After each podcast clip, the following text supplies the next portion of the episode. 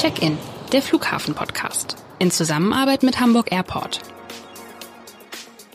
Der Podcast über den Hamburger Flughafen und das Fliegen. Bernd Röttger, stellvertretender Abendblatt-Chefredakteur und Reisender, spricht mit interessanten Menschen, die uns abheben lassen. Alle 14 Tage neu. Herzlich willkommen zu einer neuen Folge unseres Podcasts Check-in. Mein Name ist Bernd Röttger und ich begrüße jetzt hier bei mir im Studio Johannes Scharnberg. Herr Scharnberg ist äh, Leiter Kommunikation und Politik am Flughafen. Herr Scharnberg, was genau verbirgt sich dahinter? Vielleicht mögen Sie es unseren Hörerinnen und Hörern einmal kurz erklären, was Sie so, was machen Sie? Ja, das ist eigentlich noch ein relativ neuer Bereich, den gibt's noch gar nicht so lange und neben Kommunikation, Politik gehört auch noch Umwelt dazu. Die Idee dahinter ist, dass alle Themen, die eine große externe Bedeutung haben, also viel mit äh, Kommunikation, Kontakten nach draußen zu tun haben, in einem Bereich äh, bündeln, äh, zu bündeln. Und das haben wir, das ist sicher auch eine Entscheidung in der Corona-Krise gewesen, sich zu straffen, Dinge zusammenzulegen. Ja, das war der Hintergrund, warum es diesen Bereich in dieser Form gibt. Ist aber auch nicht ungewöhnlich. Gibt es an einigen Flughäfen mehr. Düsseldorf zum Beispiel macht das ganz ähnlich wie bei uns. Wir wollen diesen Podcast ein bisschen zweiteilen. Und zwar zum einen wollen wir, ähm, möchte natürlich wie üblich etwas über Sie und über Ihre Arbeit erfahren. Da können wir gleich noch ein bisschen tiefer einsteigen. Ähm, und dann wollen wir über ein aktuelles Thema sprechen, nämlich die CO2-Neutralität äh, des Flughafens. Dazu kommen wir später. Ähm, vielleicht nochmal, Sie haben das ja nicht immer gemacht. Der, der, Bereich ist relativ neu und Sie sind schon seit 15 Jahren, seit 15 ja. Jahren beim, beim Flughafen, glaube ich. Knapp 15 Jahre, ja. Wie hat denn das so angefangen?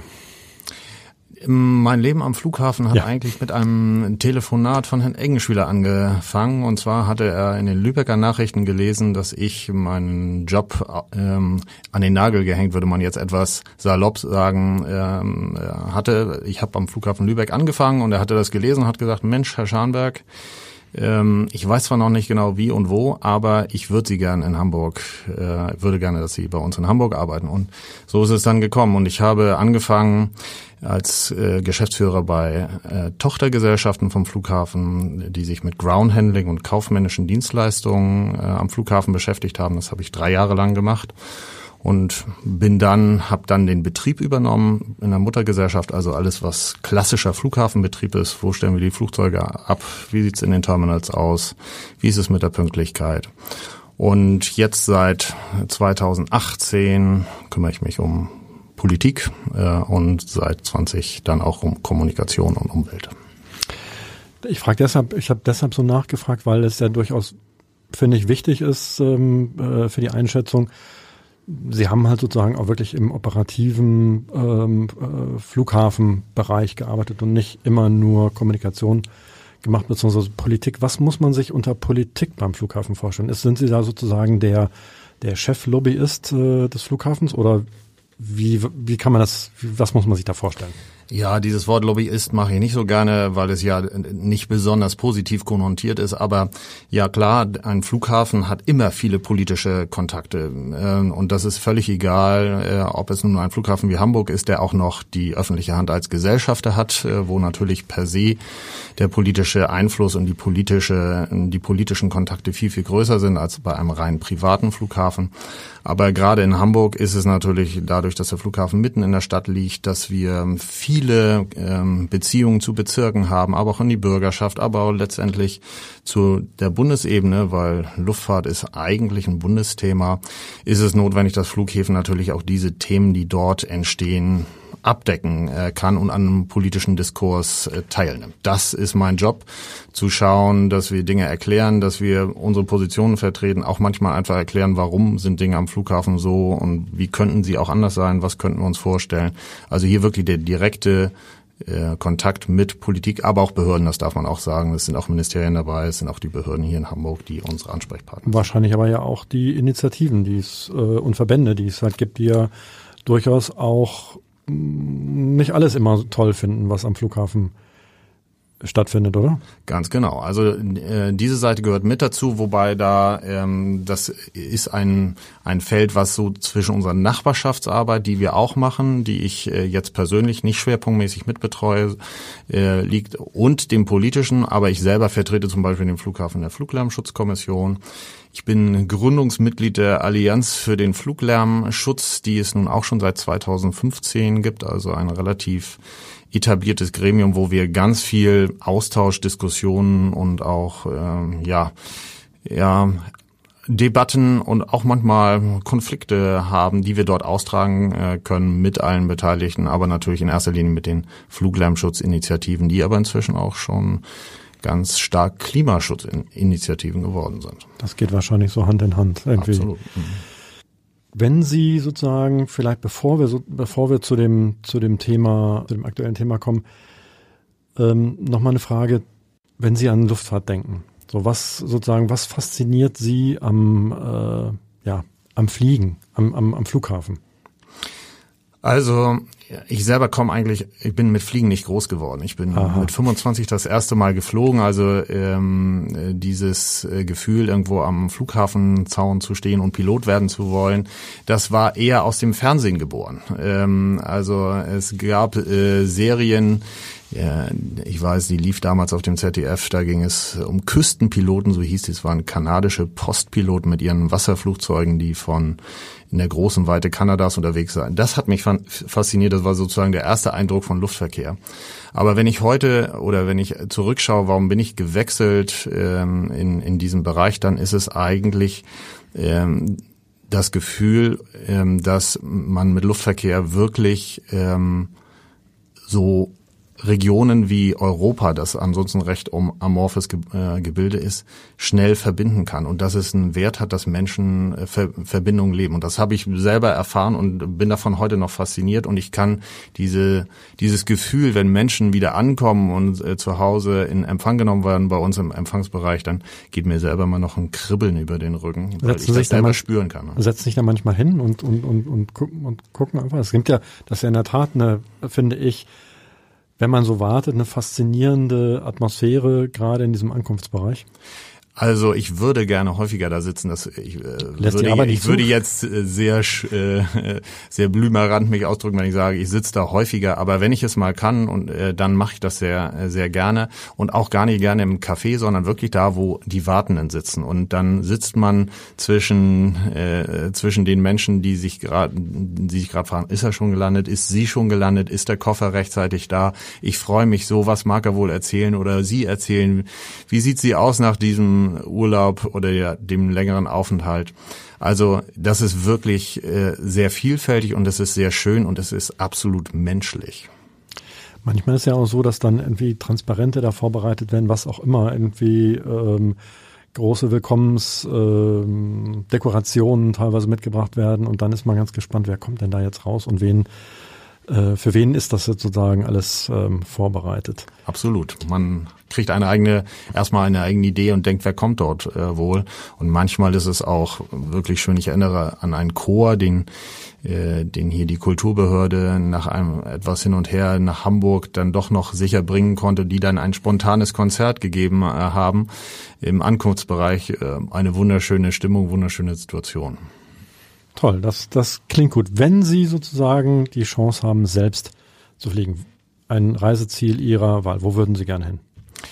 Ja, ich würde, glaube ich, sehr gerne diesen Kindheitstraum mal wahr machen und wirklich mit dem Wasserflugzeug äh, durch die Weiten Kanadas ähm, äh, fliegen und sozusagen diese einsamen Orte, die man über eine Straße gar nicht erreichen kann, sondern die man eigentlich nur per Flugzeug erreichen kann, äh, mal erleben. Das hat sicher auch nochmal einen Boost gegeben. Mein Sohn, mein jüngerer Sohn, äh, äh, ist äh, jetzt gerade aus Kanada zurückgekommen, hat eine kanadische Freundin und das hat diese, diesen Wunsch doch nochmal deutlich befeuert. Ja, das geht dann in die Richtung. Das mhm.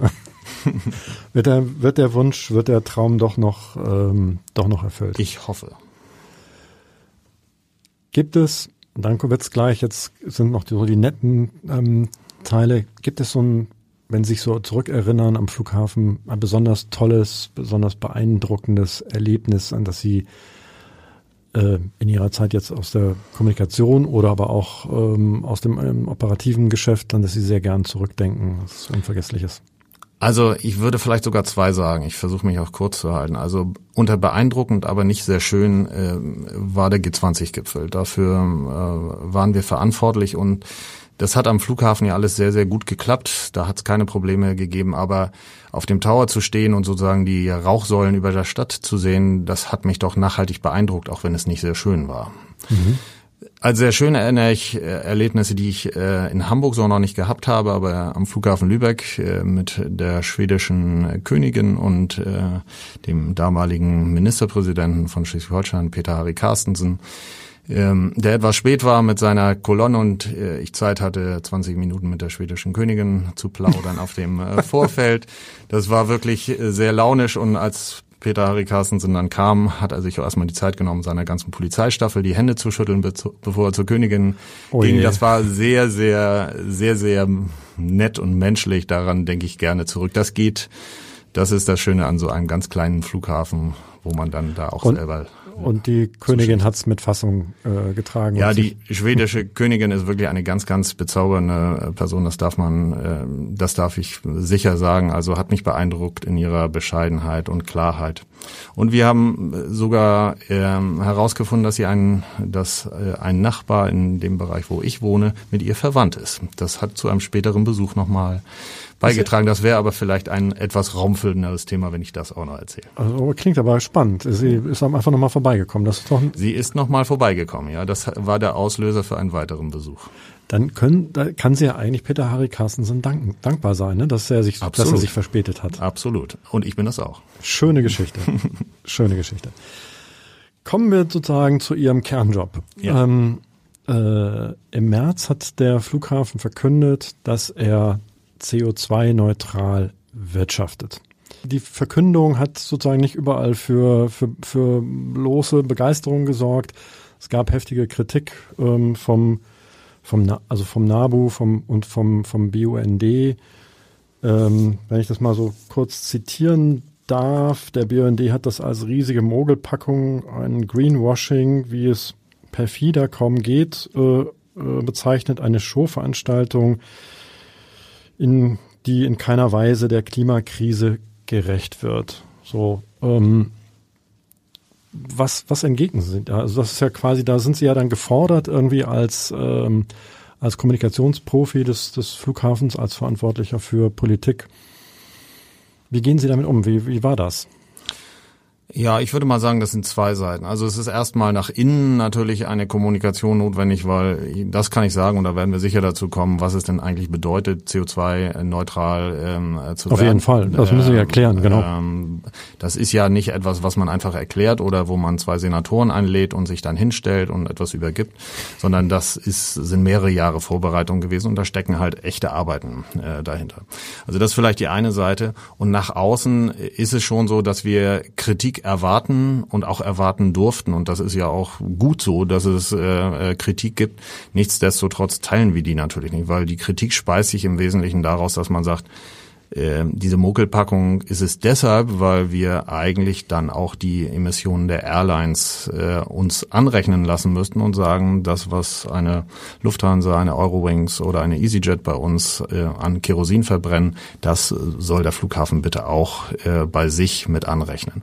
Und dazu gibt's halt einfach unterschiedliche Sichtweisen. Äh, und die, diese Sichtweisen teilen wir auch nicht. Warum das so ist oder warum es auch unterschiedliche Sichtweisen gibt, da werden wir sicher auch nochmal drauf eingehen. Genau, aber vielleicht müssen wir das sozusagen für die Hörerinnen und Hörer einmal kurz ähm, erklären, sozusagen, was bedeutet das? Ja. Also ich glaube, dann kann man dem wahrscheinlich auch so ein bisschen besser ähm, folgen.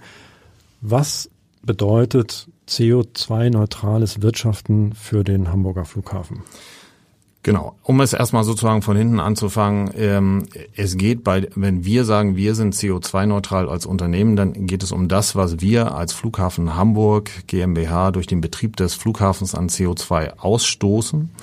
äh, und nicht das, was sozusagen andere Partner bei uns ausschauen. Das muss man, das muss, ist, ist ganz wichtig. Das wird ähnliche Fragen, Schnittstellen gibt's auch. Äh, Im Hafen zum Beispiel die Frage, auch eine Hala würde nicht sagen, die Emissionen der, äh, von Hapag-Lloyd, die rechnen wir bei uns in die Bilanz mit rein. Also es geht um das, was der Flughafen in seiner Tätigkeit äh, äh macht äh, und was er dort an CO2-Ausstoß hat.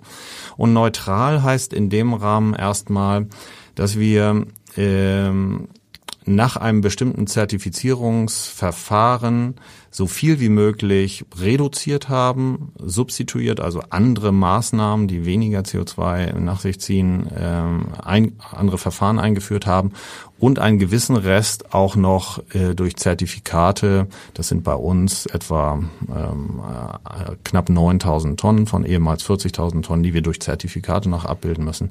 Das in diesem Dreiklang also reduzieren, substituieren und kompensieren durch Zertifikate, dass wir diesen Status erreicht haben. Das war 2021 das erste Mal der Fall.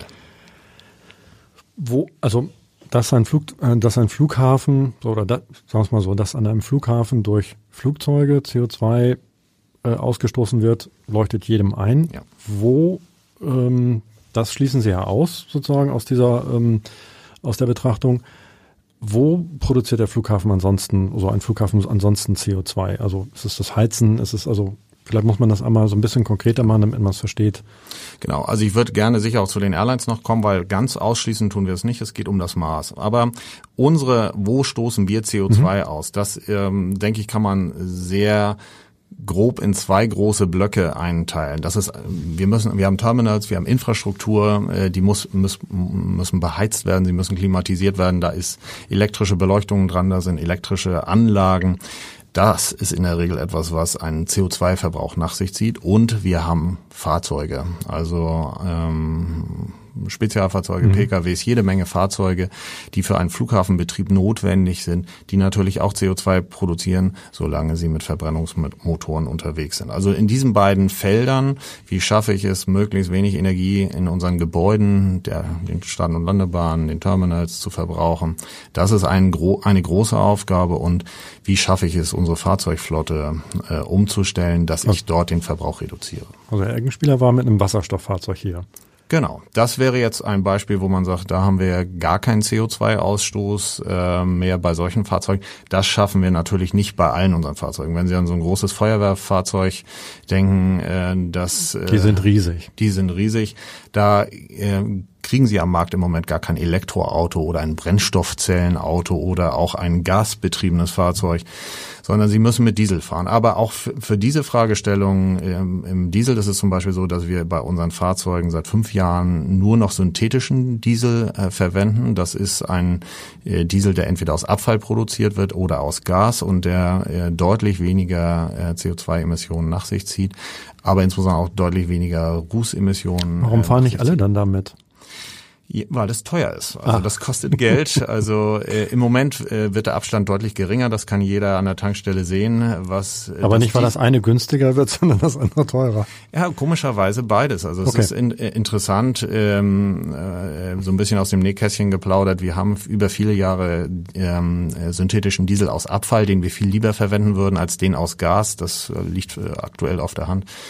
Der war gar, nicht, war gar nicht zu bekommen, weil die skandinavischen Länder durch Steueranreize fast, fast den gesamten Markt nach äh, Skandinavien gelenkt haben. Nun äh, bekommen wir den wieder und er ist wieder verfügbar und der Abstand ist äh, deutlich geringer ähm, als noch vor einigen Jahren. Also insofern, auch da bewegt sich was. Wenn die Rahmenbedingungen sich ändern, dann ändern sich auch Verfügbarkeiten. Äh, nur kurze Frage sozusagen aus reinem Interesse, das, was ich demnächst tanken kann. Nein. Ähm, kann ich das sozusagen, kann man das mit jedem normalen Auto dann tanken oder muss das Auto umgerüstet werden? Nein, das kann man mit jedem normalen okay. Auto tanken. Das haben wir auch äh, getestet von ganz alt, äh, uralte Unimox, die wir da äh, äh, gehabt haben, die wir damit laufen lassen, aber auch ein moderner Diesel, der ansonsten äh, noch äh, AdBlue zum Beispiel braucht, kann auch mit diesem Diesel betankt werden und wir verwenden den ausschließlich. Wir haben ja eigene, eigene Tankstelle äh, auf dem Flughafengelände, da kriegen Sie gar keinen anderen Diesel als den. Also vielleicht versuchen wir mal kurz zusammenzufassen, was Sie so gemacht haben. Also ne, das Thema Diesel hatten wir gerade, Wasserstofffahrzeuge, Elektrofahrzeuge, Thema Heizen, Strom. Genau. Sind Das ist eigentlich der größte Bereich. Also äh, ein Riesenbereich ist die Beschaffung von Strom. Wir kaufen schon seit mehreren Jahren ausschließlich grünen Strom, der äh, regenerativ äh, produziert äh, worden ist. Das ist ein großer Anteil. Der ist natürlich auch teurer als normaler äh, Strom, aber ähm, äh, den kaufen wir ein und wir stellen Technik schlicht und ergreifend um. Äh, das ist, fängt bei ganz simplen Dingen an, die aber auch viel Geld kosten und natürlich auch Zeit brauchen. Wenn Sie klassische Lampentechnik auf LED-Technik Technik umstellen, mhm. dann ist das keine Sache an so einem Flughafen, wenn Sie allein denken, wie viel Neonröhren wir in einem Parkhaus haben, äh, dann dauert das einige Jahre, bis sie sozusagen durch alle Bereiche durch äh, sind. Aber spart dann enorm Strom. Ne? Spart enorm Strom und äh, ist auch was Langlebigkeit angeht. Also wir, wenn, wenn, wir reden jetzt hier zwar über CO2-Neutralität, aber wir sind seit 98 schon mit Umweltmanagementsystemen unterwegs. Es geht auch darum, wie lange hält so etwas? Wie schnell muss ich es wegschmeißen? Ab wann wird es Müll? Wie kann ich es recyceln? Das sind alles Aspekte, die wir, die hier eine Rolle äh, spielen und die wir uns angucken. Bis hin natürlich, und das ist im Moment der größte Bereich, Klimatisierung, äh, Wärmeversorgung. Da kann man sich vorstellen, wenn Sie sich unsere schönen großen Terminals vorstellen, im Winter dauert es halt ein bisschen, bis da 20 Grad, 22 25 das Grad ja drin sind. Da müssen wir ein bisschen Energie produzieren und Wärme. So, das ist der größte Batzen, den genau. der, der umfällt. Da wird Ihnen ja wahrscheinlich keiner der gerade zitierten äh, Umweltverbände widersprechen. Das finden die wahrscheinlich alles toll. Und trotzdem sagen sie ja, na, naja, aber das ist ja nur ein ganz, ganz kleiner Teil ähm, des, äh, des CO2-Ausstoßes am Flughafen, um das mal so rum zu formulieren. Die Rede ist davon einem Prozent. Mhm. Also die, ähm, die Sie da sozusagen in Betracht ähm, ziehen. Also in Wahrheit sind es nicht diese 40.000 Tonnen, sondern wenn man quasi die Airlines, also die Flugzeuge, dafür ist ein Flughafen da, dass da Flugzeuge starten und landen, sonst müsste man den gar nicht betreiben, ähm, dass die, äh, wenn man die mit reinnehmen würde, wären es halt mehr als eine Million Tonnen. Mhm. So ist ja die Argumentation also dem können wir auch gut folgen. Also das ist ja nicht so, auch die Umweltverbände nehmen ihre Zahlen ja nicht irgendwo her, sondern sie leiten sie ab. Es gibt ähm, Daten der Statistikämter, die dann äh, den, den, die vertankten Kerosinmengen bei uns äh, auswerfen und man kann aus einem Liter äh, ähm, Kerosin genau ausrechnen, wie viel CO2 das ist und wenn, Kero, äh, wenn CO2 in großen Höhen ausgestoßen wird, dann ist die Klimawirkung noch größer, etwa dreimal äh, so groß äh, wie die reine, wie, wie am Boden. Das sind alles Dinge, die von uns auch nicht bestritten äh, werden. Das ist überhaupt also haben wir gar keinen Dissens. Da haben, wir, da haben wir überhaupt gar keinen Dissens und wir sind auch völlig der Meinung, dass es natürlich absolut richtig ist, dass es hier um Reduzierung von Maßnahmen äh, geht. Die Frage, und das ist auch der einzige Streitpunkt, warum ein Airport äh, dafür verantwortlich sein soll, die Emissionen einer Airline, die er nur sehr bedingt beeinflussen äh, kann, äh, zu reduzieren. Das ist ein Punkt, der sich uns nicht erschließt aus zweierlei Gründen. Ähm, ich mache mal ein Beispiel. Es gibt in Europa etwa 450 Flughäfen, an denen kommerzieller Verkehr stattfindet. Wenn man jetzt für alle 450 Flughäfen eine lokale Flughafenlösung schafft, zu sagen, bitte, das ist euer, euer Ziel, um CO2 zu reduzieren, dann hat man einen unheimlichen Flickenteppich von Lösungen, um den Luftverkehr äh, in den Griff zu kriegen. Es ist ja offensichtlich, dass Fliegen eine grenzüberschreitende Geschichte ist, also nicht nur die Hamburger Grenzen, sondern auch die nationalen. Das ist auch in der, in, den, in der fachlichen Debatte komplett äh, unbestritten. Deshalb ist es so, dass der Luftverkehr seit äh, 2012 im sogenannten europäischen Zertifikatehandel EU ETS berücksichtigt äh, ist und das, was dort an Ausstoß stattfindet, auch kompensiert werden muss. Daran gibt es auch Kritik und ich hätte gar kein Problem, wenn wir uns mit den Umweltverbänden an der Stelle streiten würden, zu sagen, muss das anders werden, reicht das Ambitionsniveau?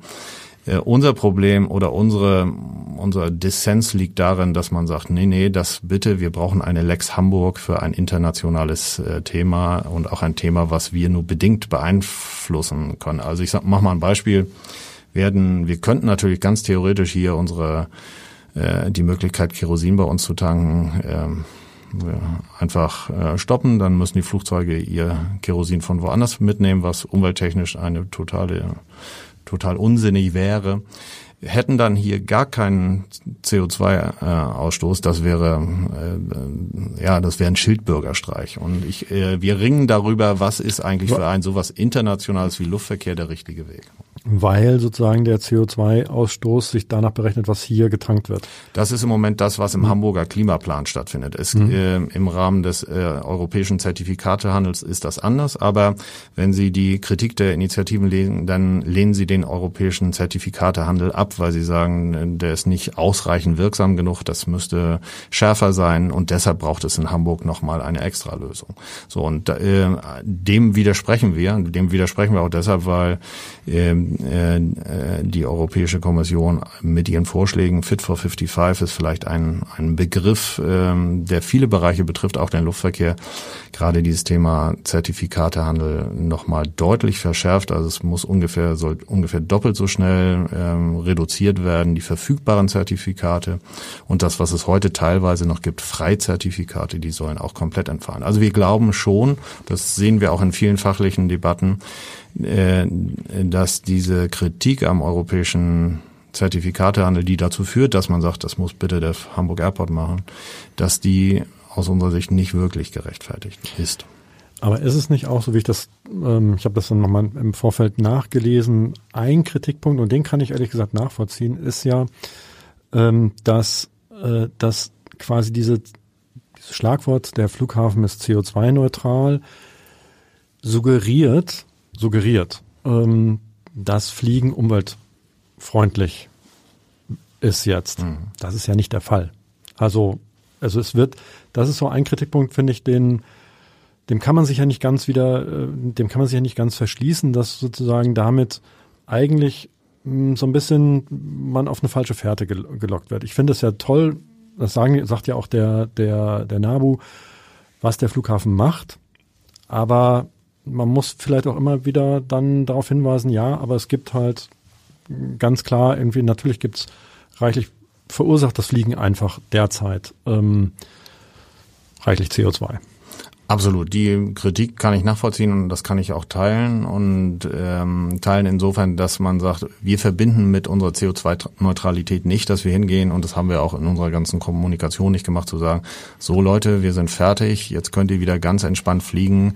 Es ist völlig egal, ähm, wie viel Flugreisen ihr unternehmt. Das ist nicht unser Ansatz und wir haben ja sogar mitkommuniziert, dass für uns CO2-Neutralität noch nicht mal das Ende ist. Wir wollen, wir wollen gar keinen CO2 ausstoßen. Ähm, es ist allerdings so, dass für uns die Herausforderung darin liegt, dass wir, wir können das nicht bewirken, dass sozusagen Flugzeuge sofort äh, kein CO2 mehr ausstoßen. Wir, äh, es wäre auch, glaube ich, ein bisschen vermessen von einem Flughafenbetreiber zu erwarten, dass er Menschen davor warnt, äh, mit dem Flugzeug zu fliegen, weil es CO2-Ausstoß gibt. Ich glaube, wir haben da im Moment eine sehr muntere gesellschaftliche Debatte, die vielen Menschen bewusst macht, was es äh, bedeutet zu fliegen. Ich glaube, dass es richtig ist, dass wir uns dafür einsetzen, so schnell wie möglich, und wir sind ja deutlich schneller als, als, als viele andere Flughäfen, das, was wir selber regeln können, selber zu regeln. Da, wo wir lokal auf Airlines einwirken, das wäre äh, sozusagen nochmal ein Ringschluss äh, zum Beginn des Gespräches, ist es ja nicht so, dass wir die Airline-Emissionen komplett sagen, das ist nicht unsere Hausaufgabe.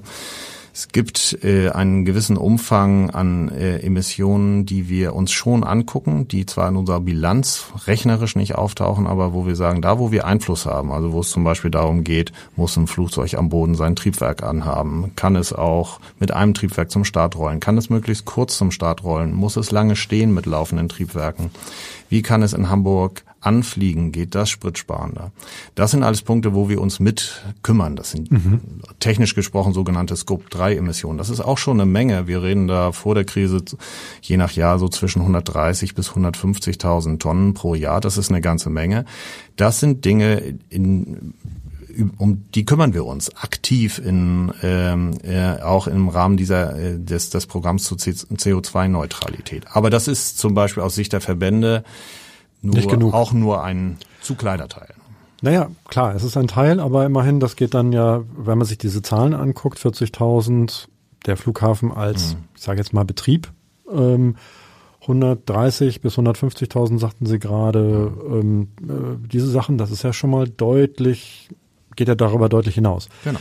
Wie muss mir das vorstellen? Ist das, also ich war ja auf dem Vorfeld da gibt es halt diese, ähm, ich sage jetzt mal diese Landstrom und äh, lokalen Heizgeräte sozusagen, mhm. äh, die dann in das Flugzeug äh, oder mit dem, denen das Flugzeug gebunden, verbunden wird. Das ist das eine sozusagen, dass sie das anbieten. Das zweite, was Sie gerade genannt hatten, äh, verpflichten Sie dann sozusagen die Airline, meinetwegen nur mit einem Triebwerk zu fahren oder also gibt es da gewisse Reglements? Wie ja, da wo wir das können, das muss man auch fairerweise sagen, zum Beispiel im Anflug, da können wir nur Empfehlungen machen, weil das ist es nicht unsere Hoheit, da eine Regelung äh, durchsetzen zu können. Aber zum Beispiel beim Bodenstrom ist das so. Also es gibt ein sogenanntes Verbot, Hilfsturbinen, die ansonsten genutzt werden, am Flughafen Hamburg zu verwenden. Das heißt, ansonsten wäre es so, dass ein Flugzeug diese Hilfsturbine verwendet, um Strom zu produzieren und das Flugzeug zu klimatisieren. Die sind sehr ineffizient. Mhm. Äh, wir investieren deshalb in, äh, in entsprechende Einrichtungen, dass äh, die Flugzeuge das bei uns bekommen können. Das ist übrigens dann für die CO2-Bilanzierung so, dass wir sagen, diese 15.000 Tonnen, die ihr einspart, die nehmen wir erstmal auf unsere, unser Konto, weil natürlich auch bei uns Strom anfällt und auch Heizenergie anfällt, um so ein Flugzeug zu, zu erwärmen oder zu, ähm, zu klimatisieren im, im Sommer.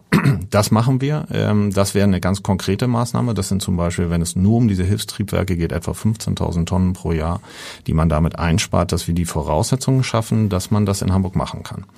Und darüber gibt's halt viele Punkte mehr. Also ja, mal, ganz, ganz, mal ganz dumm gefragt, also bevor Sie gleich weiter, ist das sozusagen, ähm, ich könnte mir jetzt vorstellen, ist das Standard mittlerweile oder ist das irgendwie, gibt das nur am Hamburger Flughafen? Also ich denke, das wird es an einigen Flughäfen mehr geben, aber es ist kein Standard. Äh, das führt dazu, dass die Europäische Kommission dort gerade Regeln äh, vorgibt, bis wann Flughäfen sozusagen das mhm. verpflichtend einführen äh, müssen.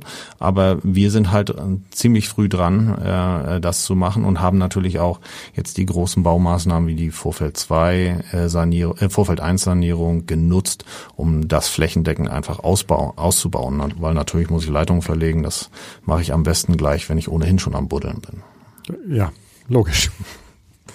Sorry, ich habe Sie aber gerade unterbrochen. Ja, ähm, ich wollte eigentlich auch nur sagen, das sind nicht die einzigen Maßnahmen. Also was man immer vergisst, was das klingt so wie, das klingt so banal, äh, aber das sind eines der wirksamsten äh, Maßnahmen. Wenn Sie früher an einen Flughafen geguckt haben, werden Sie festgestellt haben, dass Flugzeuge ganz häufig gestanden haben. Sie sind rausgedrückt worden, rückwärts von der Position, dann haben Sie Ihr Triebwerk angelassen, haben Sie gewartet, dann sind Sie weitergerollt, an den nächsten Rollhalter haben Sie gewartet, dann sind Sie zur Startbahn gerollt, mhm. dann haben Sie gewartet.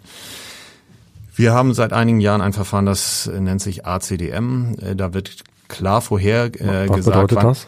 Ähm, das hat einen ganz furchtbar sperrigen Namen. Das heißt Airport Collaborative Decision Making. Da beim Fliegen alles Englisch ist. Was hier, was bedeutet das? Also es müssen alle, die daran mitwirken, dass ein Flugzeug fertig ist zum Starten, äh, äh, eingeben, bis wann sie denn fertig sind, so also, man dann sehr genau sagen kann, wann wird dieses Flugzeug starten können, wann kann es, wann es ist es fertig an der Position und dann wird so eine Art Perlenschnur gebildet zwischen denjenigen, die fertig sind. Also das kann dann auch mal abweichen vom Flugplan, aber es werden diejenigen vorgezogen, die schon fertig sind, damit man eben Wartezeiten äh, reduziert, damit man Lärm reduziert und man auch Emissionen äh, reduziert, weil ein Flugzeug, das natürlich ständig steht und ein Triebwerk laufen hat oder immer wieder anrollen muss, immer wieder Gas geben muss, natürlich A laut ist und B auch Emissionen nach sich zieht.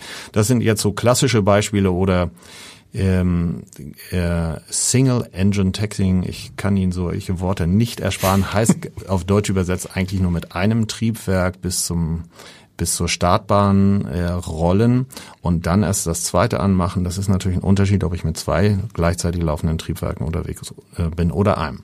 Und das, das Gute bei den Dingen ist, was was CO2 spart, äh, spart auch eigentlich immer äh, Lärm. Und natürlich sind wir als Flughafen, der mitten in der Stadt liegt, auch diesem Thema äh, sehr nahe.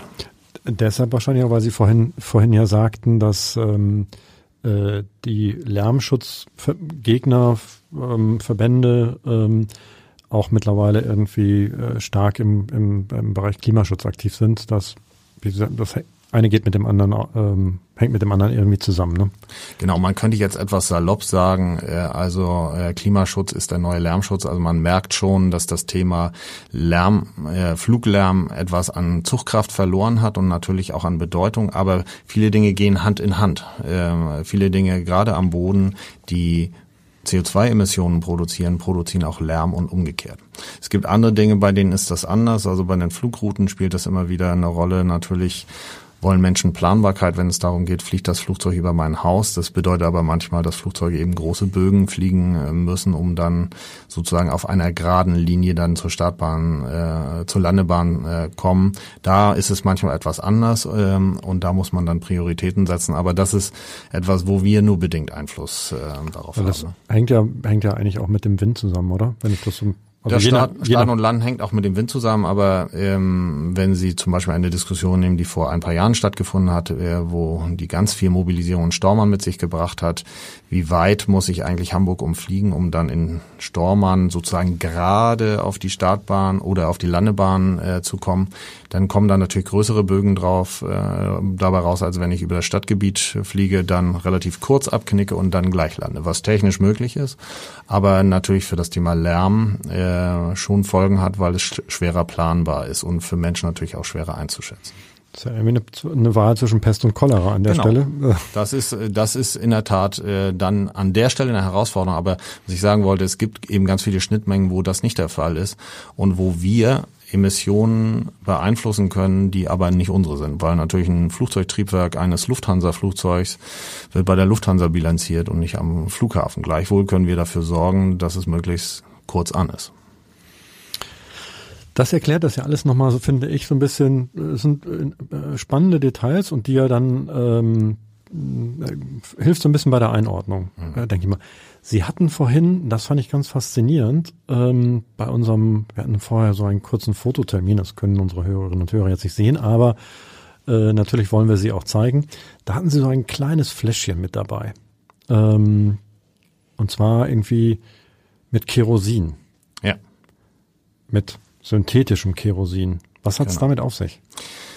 Ja, wir denken, äh, dass synthetisches Kerosin und äh, was das ist, das würde ich gleich nochmal was sagen, aber das synthetisches Kerosin wird eine wichtige Übergangstechnologie äh, sein, damit Flugzeuge in der Lage sind, äh, weniger CO2 äh, produzieren äh, zu können.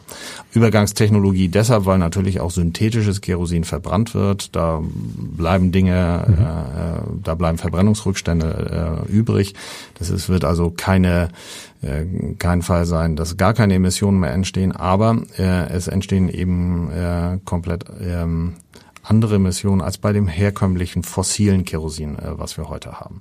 Und wenn wir über synthetisches Kerosin äh, sprechen, das gibt unterschiedliche ähm, Formen. Wir haben ganz viel ähm, synthetisches Kerosin, das aus Abfällen gewonnen wird oder aus Pflanzenresten. Das, was ich hier mitgebracht habe, ist das nicht. Also wir sehen die Zukunft und da sind wir sehr engagiert mit der Lufthansa, der Raffinerie Heide, Shell was wir wollen ist, ähm, sind sogenannte Power-to-Liquid-Kraftstoffe. Das heißt, dass wir mit Windenergie ähm, Wasserstoff herstellen und ähm, CO2 aus anderen Produktionen. In Heide wäre das zum Beispiel Zementproduktion. Zement produziert unheimlich viel CO2, was ansonsten so in die Atmosphäre gepustet werden würde. Beides verbinden wir zu Kraftstoff zu synthetischem Kerosin. Also synthetisches Kerosin ist eine Möglichkeit, äh, da äh, entsprechende Kraftstoffe herzustellen. Man könnte im Prinzip alle Kraftstoffe daraus herstellen. Aber unser Ziel ist eben aus Windenergie äh, durch Elektrolyse plus eben gebundenes CO2 aus übrigen Industrieproduktionen diese Kraftstoffe herzustellen. Also ich habe in Chemie nicht, war, es war nicht meine Stärke in der, meine in, auch nicht, in der Schule, aber es klingt kompliziert. Also aus, aus Zement und Windenergie wird dann Kerosin. Also verkürzt gesagt. Genau, wenn man das so kurz sagen kann, dann dann ist das so. Ähm, das ist ja ein ähm, Verfahren, das gibt es in unterschiedlicher Ausprägung schon schon relativ lange, aber es ist halt sehr in, energieintensiv und dadurch, dass wir jetzt eben steigende Rohstoffpreise haben, steigende Energiepreise, auch einen anderen Fokus auf die Frage, wie können wir nachhaltig wirklich äh, ähm, Energie produzieren, ist das gerade in Sektoren, die im Moment noch keine Möglichkeiten haben. Im Luftverkehr gibt es halt, es gibt keinen Elektroantrieb für Flugzeuge. Wenn Sie Airbus sehen und äh, das äh, sich angucken, an was Airbus im Moment forscht, die werden auch erst 2035 komplett andere Antriebsmöglichkeiten ähm, haben, mit denen Flugzeuge angetrieben werden können. Und solange glaube ich, ist es sehr sinnvoll, dass wir diese Übergangstechnologien nutzen, um sozusagen von dem ganz einfachen Verbrennen von fossilem Kerosin auch wegkommen zu können. Sie haben vorhin kurz erwähnt, ähm, dass ein Kollege da auch einen kleinen Schluck von getrunken hat. Mhm. Haben Sie ihm vorher gesagt, was er da trinkt? Ja, das hat er im vollen Bewusstsein gemacht. Man wundert sich, aber letztendlich äh, ähm, äh, Wasserstoff und CO2 ist erstmal grundsätzlich äh, machbar. Dieses Verfahren, nachdem wir das machen, äh, ist, äh, nennt sich die sogenannte Methanolroute. Und wenn man weiß, wo überall Methanol drin ist, dann kann man sagen, äh, wenn es gut hergestellt ist, ist es auch komplett ungiftig. Ich würde es nicht grundsätzlich zum Trinken empfehlen. Wir produzieren es ja, wollen es auch nicht zum Trinken produzieren, sondern Nein, es soll ein Kraftstoff werden. Also sieht so ein bisschen aus wie so ein klarer, oder? Ja. Ein, ein mittelmäßiger Grappa. Genau. Wird denn das schon, wird das schon eingesetzt in, Flug, in Flugzeugen? Also Oder es wird teilweise schon eingesetzt, aber man muss wirklich sagen, wir stehen hier an der Schwelle äh, und das ist ja auch ein Kritikpunkt, dass die Verfügbarkeit dieser Kraftstoffe sehr, sehr äh, gering ähm, ist. Also es gibt heute noch nicht wirklich viel ähm, äh, synthetische Kraftstoffe. Die meisten sind sogenannten biogenen Ursprungs. Das ist aus Pflanzen oder Pflanzen sind extra angebaut worden, um sie dann zu Kraftstoff zu machen. Das ist etwas, was wir mm, nicht unbedingt als den total zukunftsfähigen Weg sehen. Das wird sicher auch eine gewisse Rolle spielen, aber wir wollen natürlich keine Konkurrenz zwischen Nahrungsmittelproduktion und der Produktion mhm. von Kraftstoffen. Deshalb glauben wir, dass die Zukunft in diesen strombasierten, also Power-to-Liquid äh, Kraftstoffen liegen wird und äh, da auch Gas gegeben werden muss. Da fehlt allerdings im Moment noch der industrielle Produktionsmaßstab, aber das wäre ja gerade für den Norden, das wäre gerade für Deutschland als ein Wind Anlagenbauland äh, genau der Bereich, wo wir gut und stark sind. Jetzt mal ähm, gefragt, also wie viel CO2 könnte man denn damit dann im Vergleich, also wenn man jetzt einen Flug nimmt oder was, wie viel könnte man im Pro Prozentsatz da einsparen? Also äh, da muss ich jetzt muss ich passen. Äh, okay. Ich kann im Moment keine keine richtige Hausnummer ähm, ähm, äh, dazu liefern, wie viel das auf einen Flug. Das hängt natürlich stark von der Strecke ab, es hängt von den Triebwerken ab, es hängt von der Belastung ab, es hängt auch vom Blend ab. Man wird davon ausgehen müssen, dass am Anfang äh, noch nicht sehr viel von dem Kraftstoff zu, äh, zur Verfügung steht. Das heißt, er wird gemischt werden mit klassischem Kerosin. Ah, okay. Und natürlich hängt es davon ab, ob ich nun 20 oder 30 oder 40 Prozent dieses Kraftstoffes dort drin habe. Also ein bisschen das, wie e, E5 und E10 genau. äh, an der, an der Zapfsäule, genau. um das so für, für uns normal Sterbliche zu übersetzen. Genau. Okay. Genau. Das klingt irgendwie nach einer, nach, nach einer spannenden Zukunft. Das ist dann sozusagen das, was Sie irgendwie auch gemeinsam mit den, mit den Airlines dann angehen, um sozusagen am Ende, ähm, ja, sich auch um die, um die fehlenden 99 Prozent oder wie viel auch immer das dann am Ende sind, äh, zu kümmern. Klar, neben den Maßnahmen, die ich vorhin sagte, also das, was wir wirklich beeinflussen äh, äh, äh, können, sind das, wird das die Zukunft sein, wobei wir in bestimmten Segmenten auch noch daneben was tun. Also es wird im Bereich der kleinen Fliegerei, also wir haben heute ja relativ viel Flugverkehr zum Beispiel zwischen Hamburg und Sylt, also auf sehr kurzen Strecken mit kleineren Flugzeugen, die so, ich sage jetzt mal grob, äh, um die 20 Sitze haben. Da wird es sicher auch früher schon Wasserstofflösungen geben. Also da sind wir auch engagiert zu schauen, inwieweit dort Fliegereien mit Wasserstoff fliegen äh, können. Das wäre sicher unter reinen Umweltgesichtspunkten noch viel, viel besser. Ist für Flughäfen natürlich eine Herausforderung, weil bislang ähm, auch dafür müssen wir Infrastruktur aufbauen. Das muss man bei uns tanken können. Ähm, Sie, haben, Sie haben ja eine Wasserstofftankstelle da oder noch im nicht. Bau? Wir, Irgendwie sowas war genau, da, ne? Wir sind dabei, die zu bauen. Mhm. Wir haben außerhalb des Flughafensgeländes Ach, genau. äh, bei, äh, am Weg beim Jäger gibt es eine Tankstelle zwischen der Lufthansa Technik und uns. Da können Fahrzeuge betankt werden, aber Flugzeuge bislang noch nicht. Okay. Wann, wann kommen, wann soll sowas kommen? Also ich kann jetzt noch kein definitives Datum Nein, nennen, aber wir sind so im Moment, wir sind im Moment dabei. Ich würde mal sagen, wir reden hier über einen Zeitraum weniger drei Jahre. Ja, das, genau, das ist ja schon mal jetzt nicht die totale Zukunftsmusik. Mhm. Also in greifbarer Nähe. Genau. Wenn Sie sozusagen, wenn Sie, wenn Sie einen Wunsch haben, was würden Sie sich wünschen für den, für den Zukunft, für, für den Flughafen und vielleicht auch für Ihre Kommunikation? Also äh, ich würde mir sehr wünschen, das kann man äh, für den Flughafen und für das Fliegen sagen. Und ich sag mal, ich habe selber zwei Jungs, die sind 22 und 25 und komplett unterschiedlich. Der eine möchte die Welt entdecken und der andere weiß, was Fliegen bedeutet. Also es wissen beide, was Fliegen bedeutet. Aber ich, äh, ich würde mich immer dafür einsetzen, dass es, dass wir es uns gelingt, Fliegen so klimafreundlich zu machen, dass auch äh, unsere Kinder und unsere Kindeskinder in Zukunft äh, verantwortlich und mit Maß die Welt weiter entdecken äh, können, denn sie ist, ist es wert, entdeckt äh, zu werden.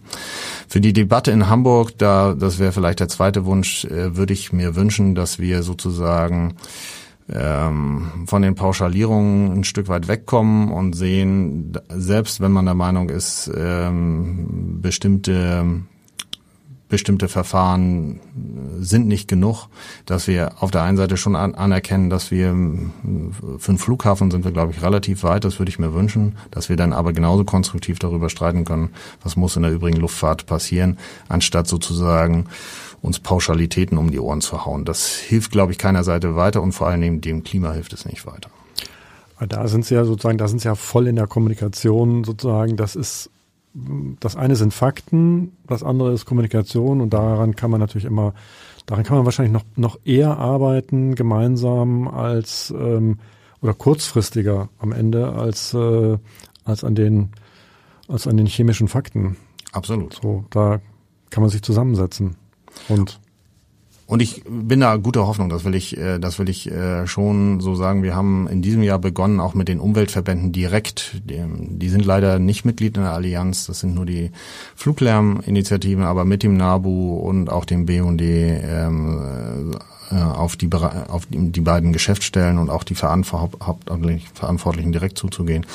Wir scheuen uns da nicht äh, zu sprechen und auch offen äh, äh, zu sprechen. Und ich glaube, das bringt am meisten äh, Dinge voran. Es löst auch die eine oder andere Verhärtung. Und ich persönlich bin davon überzeugt, dass das der richtige äh, Weg ist. Natürlich, es wird immer Menschen geben, die auch sagen, Leute, ihr dürft einfach gar keinen Anreiz bieten zu fliegen. Das ist der falsche Weg. Das ist eine legitime Position. Aber es ist natürlich für einen Flughafen nicht die Position, die wir nach vorne vertreten, sondern wir sagen verantwortliches Fliegen und äh, das gestalten und hinzukriegen so schnell wie möglich, das sehen wir als unseren Auftrag. Also bin ich gespannt, wer sozusagen alles auf Sie zukommt nach, nach dem Podcast und, äh, und das Gespräch sucht oder das Gespräch mit Ihnen äh, fortsetzen können, weil ich glaube, ehrlich, ich habe das Gefühl, über das Thema können wir wahrscheinlich noch stundenlang reden. Sie ähm, sind da ähm, voll drin und es gibt so viele Facetten, äh, die wir gerade noch quasi äh, gestreift haben am Ende. Ähm, das kann noch, äh, kann noch ohne Ende weitergehen. Ich bedanke mich auf jeden Fall erst einmal an dieser Stelle für das Gespräch und wünsche Ihnen ähm, für, die, für die weitere Kommunikation alles Gute und für den Flughafen insgesamt sozusagen weniger CO2. Ich darf mich auch bedanken und sage auch herzlichen Dank. Weitere Podcasts vom Hamburger Abendblatt finden Sie unter abendblatt.de slash podcast. Dort finden Sie auch alle Informationen zu unserem Podcast Newsletter.